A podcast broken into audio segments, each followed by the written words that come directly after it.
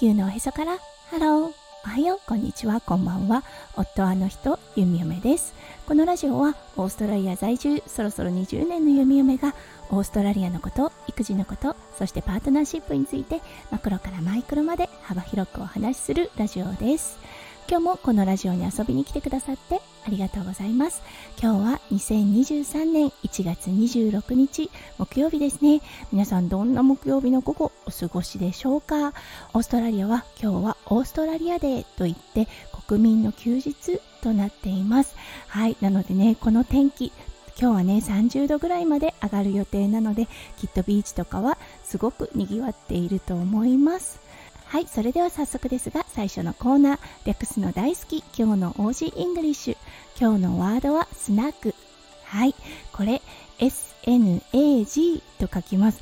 このワードを聞いただけでピンとくる方なかなかいないと思います。はいこれなんとソーセージの意味があります。今日はねオーストラリアでそしてねオーストラリア人はソーセージが大好きです。なのできっと今日のランチとかねそして夕食とかはスナックはいソーセージが食卓に上がると思います。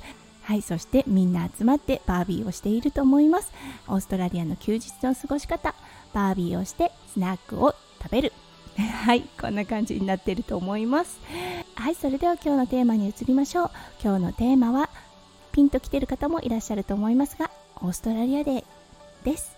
それでは今日も元気に読み読めラジオをスタートします。はい。一番ね日本の祝日と近いものというと建国記念日にあたると思います。はい。一般的に言われているものでイギリスからの船がオーストラリアに着いた日が1月26日とされその日がね1900年代になってからオーストラリアデーとされたそうです。一般的にこの日だったんですがとても明るい日です。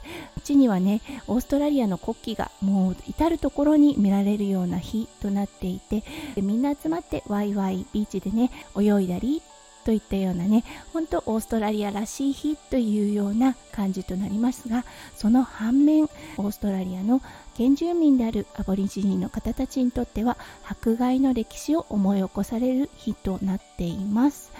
そうオーストラリアはねイギリスの方たちが流刑された地と言われています。そうそしてねそこから原住民の方たちがどんどんどんどんね迫害というものを受けていってそうそしてねオーストラリアには白人主義の歴史があります。はいなのでね有色人種の方たちがものすごく差別を受けていた、はい、時期があります、うん、なのでね原住民であるアボリジニの方にとってはねオーストラリアでというものはもしかすると微妙な感情を思い起こさせる日になるのかもしれませんね。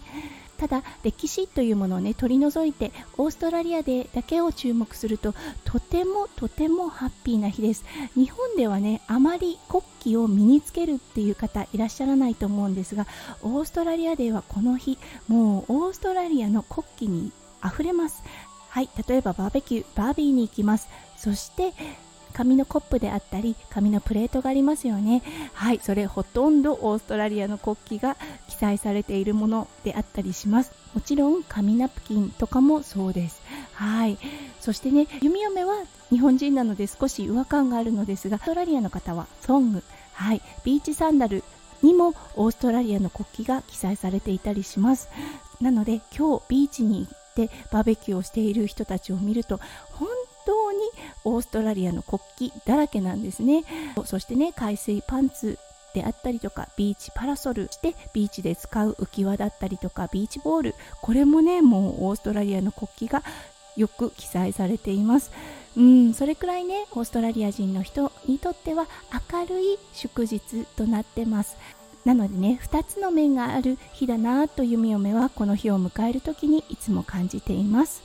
はいということで今日はオーストラリアデーということでのオーストラリアデーの迎え方について少しお話をさせていただきました。今日も最後まで聞いてくださって本当にありがとうございました。皆さんの一日がキラキラがいっぱいいっぱい詰まった素敵な素敵なものでありますよう弓嫁心からお祈りいたしております。それではまた明日の配信でお会いしましょう。地球のおへそからハロー。弓嫁ラジオ弓嫁でした。じゃあね。バイバイ